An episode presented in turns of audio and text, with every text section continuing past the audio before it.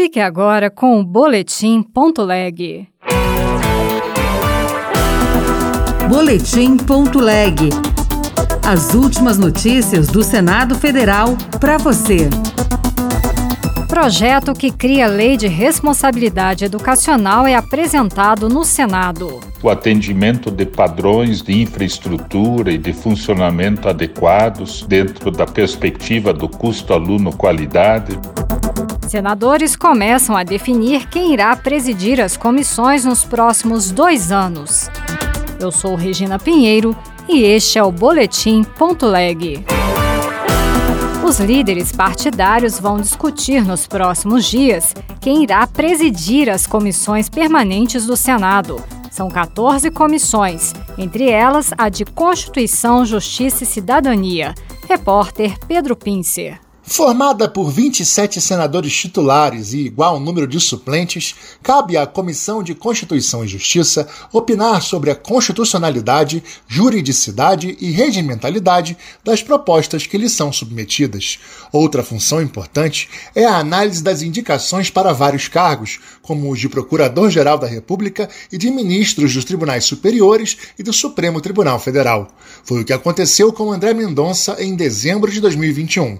Na ocasião, o então indicado foi sabatinado na CCJ e defendeu o Estado laico e a democracia. A laicidade é a neutralidade, a não perseguição e a não concessão de privilégios. Significa garantir a liberdade religiosa de todos os cidadãos, inclusive daqueles que optam por não ter religião. A comissão também opina sobre as várias áreas do direito, a criação de estados e territórios e seus limites, estado de defesa, sítio e intervenção, segurança pública, corpos de bombeiros militares e polícias. Outra comissão importante no Senado é de assuntos econômicos. Saiba o porquê na reportagem de Bruno Lourenço. Responsável pela análise de empréstimos externos para a União, estados, estatais e municípios, a Comissão de Assuntos Econômicos também tem a atribuição de sabatinar os diretores do Banco Central e de debater e votar projetos relacionados a impostos e à economia. O presidente do último biênio foi Otto Alencar, do PSD da Bahia. Ele destacou algumas matérias que passaram pelo colegiado. Aprovamos aqui o projeto de lei do BR do Mar, de, da, do transporte de cabotagem, que é muito importante para um país como o nosso, que tem a, a condição de fazer e executar esse projeto pela costa que nós temos, é, de todo o país, de norte a sul. Aprovamos também o projeto do Pronamp, aprovamos um fundo de equalização de preços dos combustíveis. Apesar da reforma tributária, elencada como uma das prioridades do novo governo, não passar pela Comissão de Assuntos Econômicos, e sim pela de Constituição e Justiça, por se tratar de matéria constitucional, a CAI deverá debater e votar uma série de propostas de regulamentação relacionadas à reforma. O senador Flávio Arnes apresentou um projeto para criar a Lei de Responsabilidade Educacional o objetivo da proposta é garantir um padrão adequado de aprendizagem e de rendimento escolar dos alunos de escolas públicas. Repórter Luiz Felipe Liázebra.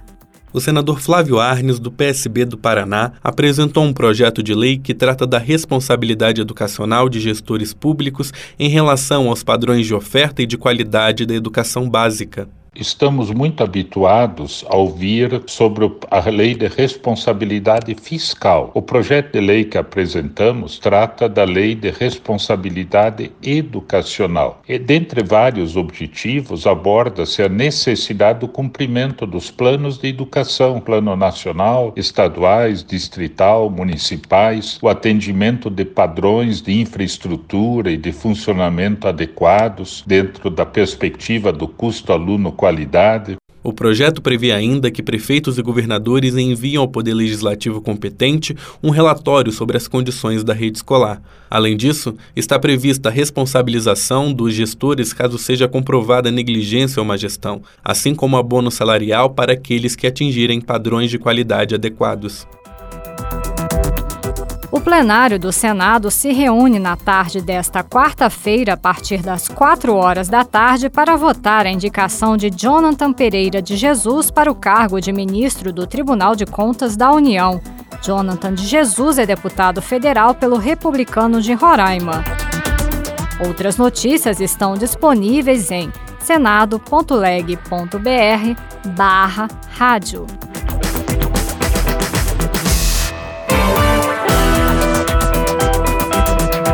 Você ouviu Boletim.leg. Notícias do Senado Federal.